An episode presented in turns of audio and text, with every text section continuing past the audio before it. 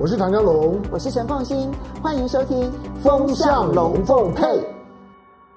好，幺五 TV 的观众，大家好，来，今天星期天，大家来聊天。我是唐家龙，来，呃，十五分钟的时时间，我们把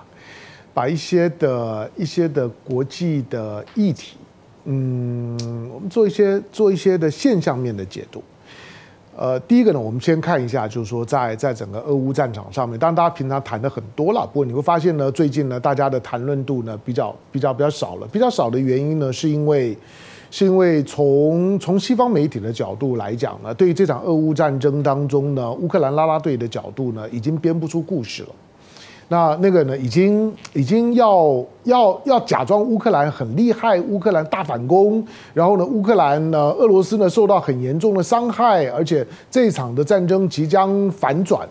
我最近看呢，除了除了《纽约时报》的专栏作家 Friedman 呢，还在还在还在呢，呃，发发文章，告诉他说呢，俄乌战场随时会出现戏剧性的转折，除了他之外没有了。那大部分呢，比较务实的角度来讲呢，都已经开始开始进进行了战后处理，就是在在为这场的战争呢如何落幕，那以及解释呢为什么会是这个样子，开始在预做准备。那不管是乌克兰弹药不够啦，或者说说是说是等等，反正很很很多很多的的的理由。总而言之呢，大家都在各自找台阶下。啦啦队呢，正在正在把他把他身上的彩彩球啦、队呼啊，都慢慢的平息下来，慢慢的趁着没有什么人注意的时候，慢慢的离场。啦啦队的离场是导致呢整个的俄乌战争当中，在消息面很快的呢在降温的重要的原因，就是乌克兰的啦啦队在退场。那战场上面来来讲呢，第一个你看到你你有有有两个指标呢，是你可以观察。第一个就是说，在战争发生初期的时候呢，有许多乌克兰的视频是在来自于战场当中的这些的乌克兰的乌克兰的军人那所发发出来的，他们多么的勇敢，他们他们他们攻攻击了俄罗斯，他们呢正在阵阵地里面呢，他们正在如何的如何的坚守，士气呢非常的昂扬。可是这种的视视频呢，在过去的一个多月里面，尤尤其就是说呢，就是说呢，马马利波钢铁厂之后，你几乎就没有看到了，因为大部分出来的画面呢，都可能会让会让拉拉队们会很伤心。我无意去嘲弄这这些呢乌克兰拉拉拉队啊，我我的我的只是说，你在你在分析一场战争的时候。你你如果不能够从这种的消息跟影像的这些迷雾当中拨云拨云见日，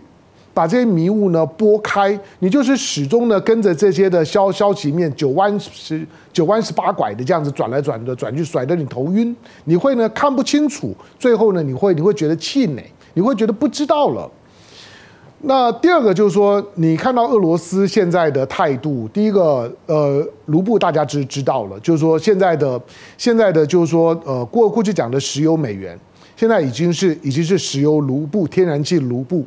那这种的石油卢布、天然气卢卢布、能源卢布的出出现，这个对于美国伤害太大了。他在告诉你，就是说，就算你你今天 SWIFT。你用你用你用 SWIFT 呢对我呢发动了制裁，把我的金融体体系呢好像呢要跟着西方的金融体系都要切断，可是呢当我呢用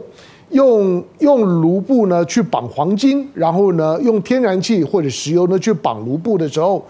整个的卢布的价格就稳下来，稳下来之后呢，经过了两三个月之后，大家发发现西方国家呢，对于现在的石油卢卢布、呃天然气卢布根本莫可奈何，已经被迫接受了这样的现实，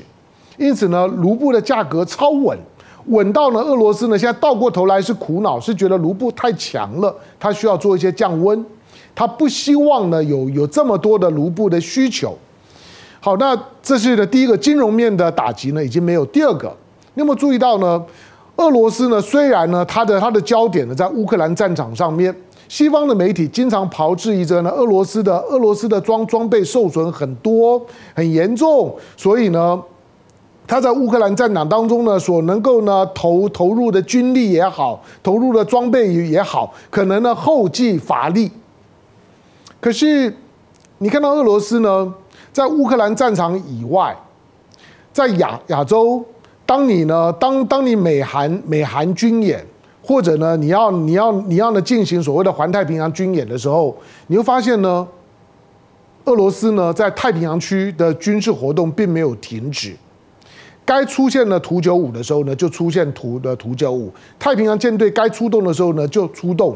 它的它它的潜潜艇，该呢该该有该有呢，就是说露脸的时候，让你感觉到存在的这个存在感的时候，它一定会出现。换句话说呢，它在太平洋区的这些的军事行动，跟它在整个乌克兰战场当中来讲，完全呢是分开处理的。它仍然呢显示呢。乌克兰现在的军事体系，它仍然可以呢多工作作业、多核心、多工作业，它并没有捉襟见肘的情况。这些呢都反映现在的俄罗斯，你甚至可以观察到，普丁也好，泽伦斯基也好，最近出现在媒体当中的线条，脸部的线条也很明显的不一样。普丁显得比较轻松、游游游刃有余，那个东西其实你会觉得啊，那个可以演不？其实其实。再好的演员都呢都藏不住自己的内心戏，所以泽伦斯基呢，即使是一个是一个演演员，可是面对到当下的战局的时候，你会你会觉得他每天都是一个囧囧字脸，那个囧字脸呢是藏不住的。他即使到乌东呢去打气，可是现实上面，西方的媒体也也不断的呢在担忧，今天呢乌克兰的军队在战场当中开小差，开小差就是逃跑当逃兵。的这种的情况看起来越来越严重，那是一个士气涣散的指标，就是除了被包围以外，我不打了，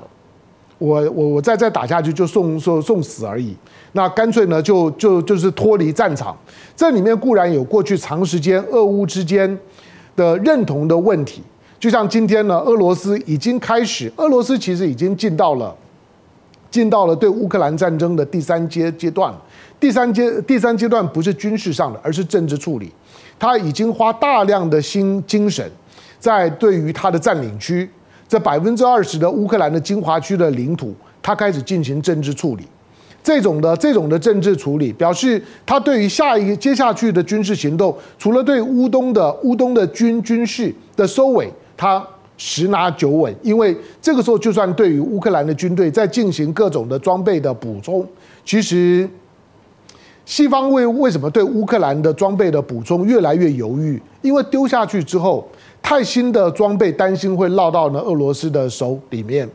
但是如果太太太旧的装备也派不上用场，这个时候丢进去的都是泥牛入海，基本上都看不到，它不足以改变战局。所以其实现在的西方的国家知道，现在的战争的形势最好的情况就是现在的情况了。再继续下去，只会对乌克兰、对欧洲，甚至对对呢过去一直挺乌克兰的美国会越来越不利。所以，如何让这场的战战争早一天停止，都是最有利的情况。今天就是战争接下去最有利的情况，就是在在在今天。所以在设置停损点，今天永远是最适合停损的地方。这是现在呢乌克兰的情势所能够释放出来的讯息。大家呢能够早点结束这场的战战争。少受一点一点伤，少一点少一点困扰，否则现在呢六月天天气热，大家还不会感觉到天然气的需要。到了冬天的时候呢，如果再过两两个月，只要到九月份的时候，乌克兰就很冷了。乌克兰就很冷的时候呢，乌克兰本身需要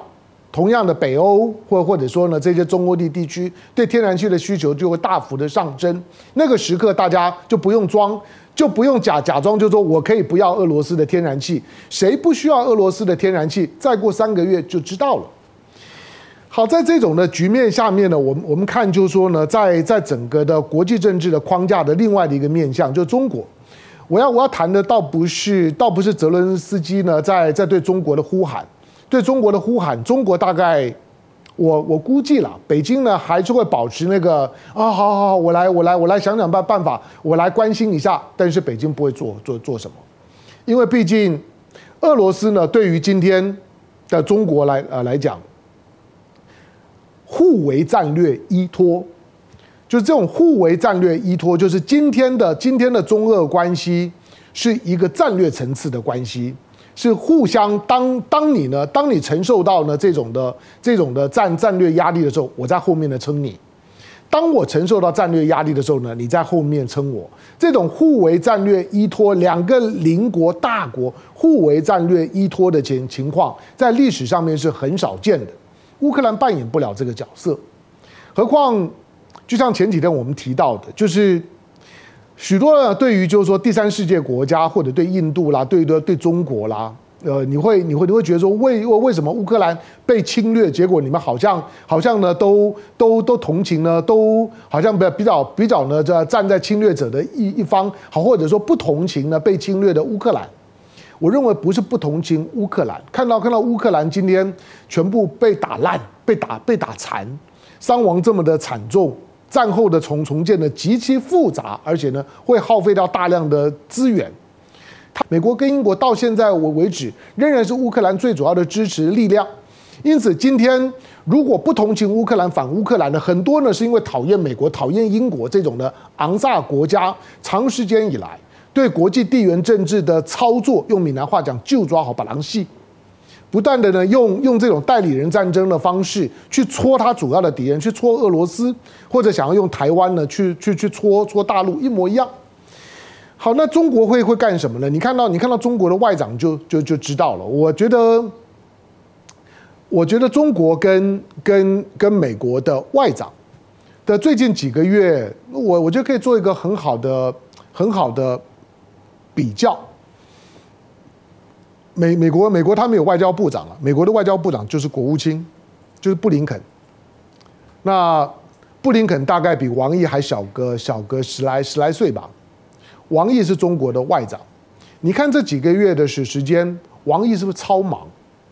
可是布林肯忙吗？不忙。布林肯好像只要把把在在美国呢办一办峰峰会，然后然后就没就没事了，陪着他的老板，他老板到到亚洲，他就跟着到亚洲。他老板呢，到了到了在在美洲办峰会，他就跟着在在美洲呢办办峰会，就好像倒倒茶着茶茶水，当当当旁边的这个就是 boy 就可以了。可是王毅并不是啊，王毅作为中国的外长，当今天大家都在关心俄乌情势的时候呢，王毅呢把大量的注意力是投投射到南太平洋，投射到中亚，而且不管是南太或者是中中亚释放出来的。美国、澳洲这些国家当然会觉得很担心，就是说他为什么到我家后院来了？那个呢是是从美国或者澳洲主观立场上面认为呢，过去在这地方我没有看到你中国的影响力，可是你现在进来了，所以我不安心。可是中国为什么不可以进来？第二个，中国进来了之后，对这些区块有什么不好？你想这些的岛国或者中亚的这这些的国家，他为什么欢迎？而中国的操作的方方式不是点对点的。中国都是点对面的，中国在创造一个点对面的外交外交形式。就王毅虽然呢把八个国国家呢走了一遍，可是王毅是希望在这地方建构一个的南南太的跟中国之之间的对话平台。就像王毅现在去去中亚，把中亚五五国的这外长的会议，同时呢希望达成一个中亚五国跟中国的领袖峰会的定期的架构，换成未来。中国的领领领袖当然现在是习近平，跟中亚五国的元首就会有个定期的会面。这个在过去除了俄罗斯之之外，没有其他国家办得到的。因此，当王毅呢这次在中亚，在今天呢，大家觉得觉得这个世界非常的混乱，大家在关心通膨，关心经济的衰衰退，关心战争，然后关心油油价，关心这些问题的时候，王毅在中亚。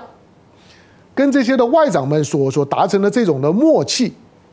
它背后所隐含的历史意义是惊人的。就是过去能够呢把中亚五国叫过来，我来了，你们呢就一起来，那我们呢见个面。俄罗斯、苏联的是时代是 OK 的，除此之外没有一个国家办得到。但是今天中国可以做做得到，表示中国在中亚的影响力不是用军事力力量。而是用其他的经济，用“一带一路”，用发展的诱因，用和平的诱因。中国在在这个地方的扎根已经开始开花了，就跟南太呢是一样的。你当当王毅呢这样子一个很短的时间之内跑南太八八国，再到再到做中亚，我开玩笑讲这种的这种的行程啊，是你平常如果说呢，我我给你给你一笔钱呢，然后给你一张的机票，让你呢可以去度个假的时候呢，这些地方大概都不会是你选的。就算呢到太平洋岛岛国去度假，你也你也你也不会不会去挑挑挑王毅挑的这几个地方，顶多呢斐济呢，你你可能去。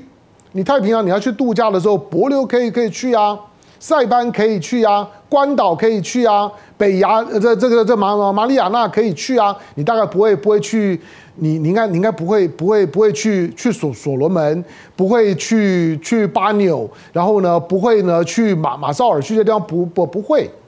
你换句话说，这些的这些的地方的行行程基本上面都很辛苦。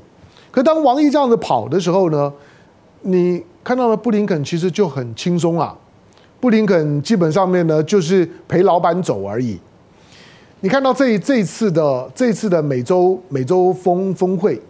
美洲峰会其实办到现在为为止也是一样，哩哩浪浪，零零零零落落落的。拜拜登本来呢，本来本来呢发了发了些讯息说呢，会有二十三个国家的领袖会来，整个的整个的美洲的峰会应该最少要有三十五个国家，但是到后来，第一个本来说二十三个，后来是二十一个。第二个，除了除了加拿大呢，是很明显的跟美国说，拜登只只只单独见了两个国家的元首，一个是加拿大，那杜杜鲁道没有没有没有什么嘛，见见杜鲁道的时候呢，就像照镜子一样，拜登呢就像照镜子，看到杜鲁道跟照照镜子有有有什么差别？顶多看到的是年轻时候的自自己。另外的一个呢，是巴西的总总统呢，波索纳罗。波索纳纳罗跟跟拜登呢，就就是完完完全不在不在同一个同一个位置上面的感觉上面，两个人对话呢就是平行时空。波索纳罗只不过把它当做是一个选举造势的机会而而已，不断的跟拜登讲说，哎，这个我们我们巴西的这个就是说呢，选选务的机机器，这个选举呢可能不公平。他的调子跟跟川普的调子几乎是一模一样的。除了这两个以外呢，其他去的元元首，拜登也没有单独的见面。反正你看，重要的墨西哥没有，没有没有去。你会发现，拉丁美洲的国家里面，越靠近美国的越反美。墨西哥、瓜地马拉、萨尔瓦多、尼加拉瓜、洪都拉斯、古巴，这些呢，都都是呢，都是呢，中南美洲最靠近美美国的，越靠近美国的越反美，越不去。离美国比较比较比较远的呢，反而好，那那反正那就那那就来来来吧，就就勉勉勉强强的到 LA 呢，就跟你碰个头。这种的这这种的会议，基本上面对于对美国来讲，除了把自己搞得有点的有点囧、有点尴尬以外，他没有办法达到任何的实质功能。相反的呢，会让大大家呢觉得觉得美国呢对于自己的家门口的事情。都没有办法处理，已经到了一个空前困窘的阶段。呃，跟跟中国呢在处理，就是说，不管是不管是东盟的问题、南太的问题，或者是中亚的问题，你会发现中国的这种的点的点对面的外交关系的经营，它反而看起来比较平顺。当你之前看到呢，看到呢这些呢，呃。澳洲的澳洲的媒体非常兴奋的说，王毅想要去签一个跟跟南太的十个国家的共同的协议，结果触礁了，哇哈哈哈！那种那种兴奋感，就是说呢，就王毅的王毅吃瘪了，中国吃瘪了，中国中国糗了。你想中国中国在在签那个协议，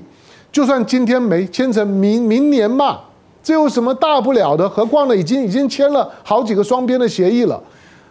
王毅在在在南南南太，如果那叫做吃瘪，那那请问你就说呢？现在的美洲的峰会，美国算什么？美国呢？美美国可能不是吃吃瘪，美国根本就在吃叉叉。那这种的情况显显示呢，美国呢当下的外交处的处境正在捉襟见肘，慢慢的失控。那你说这种的失控是必然的吗？它反映两个部分啦。第一个就是说，美国呢，美国当下的国国力。在一个在一个相相对之下的国力，美国还那么个经得起这这种和像中国这种的大国竞争的消耗，中国采取的是一种比较防御的方方式。我不跟你比比拳头，我没有一天到晚的要到要到全世界一年呢花花七千多亿美金的军费，在各个地方呢驻军耀武扬威，投投入呢大量的这种的这种的，就是说呢军事的部件，光呢这个就是说人人人事费用一年呢。要要养了两两百七八十万的战战斗人员跟跟这种的文职人员，中国没有要要这样做，中国呢顶多呢花你三三分之一的钱，OK 了，四分之一的钱可以了。实际上面呢，以今天呢瑞典的这样子一个一个统计来来看，美国一个一个国家每年的军军费的支出确实是中国的四倍啊，更何况它还有一些一些的盟盟友在里头。美国还那么经得起这种长时间一个国家独占了全球百分之四十的军费支出的消耗，这个是美国自己要要去检讨的。第二个，美国如果持续的仍然是把中国当作是假假想敌，方方面面都要去扮演一个讲小话、挑拨离间的角角色，每到一个地方，美国呢现在最麻烦的就就是我不知道美国自己会不会注意到，他每到一个地方，他都在讲中国的坏话，干嘛呢？我我没有我没有我没有感觉到王毅呢到了到到了南南南太是在是在讲美国的坏话，讲澳澳洲的坏话，他都不讲，他不讲美国，不讲澳洲，不讲纽纽西兰，只讲这些国家跟中国之间的双边或者是多边关系。可是跟美国不一样啊，美国呢到了这些地地方的时候，你就觉得他很努力的都在讲中国的坏话，这种的操作的关关系对美国来讲是美国把自己给困住了。所以不管怎么说，在现在现阶段来来讲，虽然国国际事务呢很纷杂，那中美之间的对抗的框架呢不会改改变。美国呢，反正现在年底即将有其中选举，没有任何的一个政治人物敢于表现出呢对于美国现在的反中路线一点点的反反省，大概没有人敢。因此呢，大家呢就是把反反中的旗帜呢越举越高，比赛呢看看呢谁的反中旗呢举得最大面，举最高，声音呢喊得最大最大声。可是实际上面来来讲，这种的这种的内部的选举的竞争关系所导致美国的外部操作的扭曲，如果没有办法去改改变，美国只会把自己困在里面。好，这些的问问题呢，更不要说呢，美国现在的通膨的问题，美国的社会治安、贫富差差距，这些都是呢美国的问问题。我只说今天在整个的国际的局势上面，从台湾的视角往外看的时候，你总会呢，因为接受西方媒体的拉拉队的讯息很很多，因此你对很多大的一些形势上面，我个人比较担心了，台湾的集体的舆论会吹口哨壮胆，然后呢会会产生很多的误判。这个呢是我不希望看到，也舍不得看看到的。好，感谢呢收看今天星期天雅虎 TV，祝大家周末快乐，下个礼拜见，拜拜。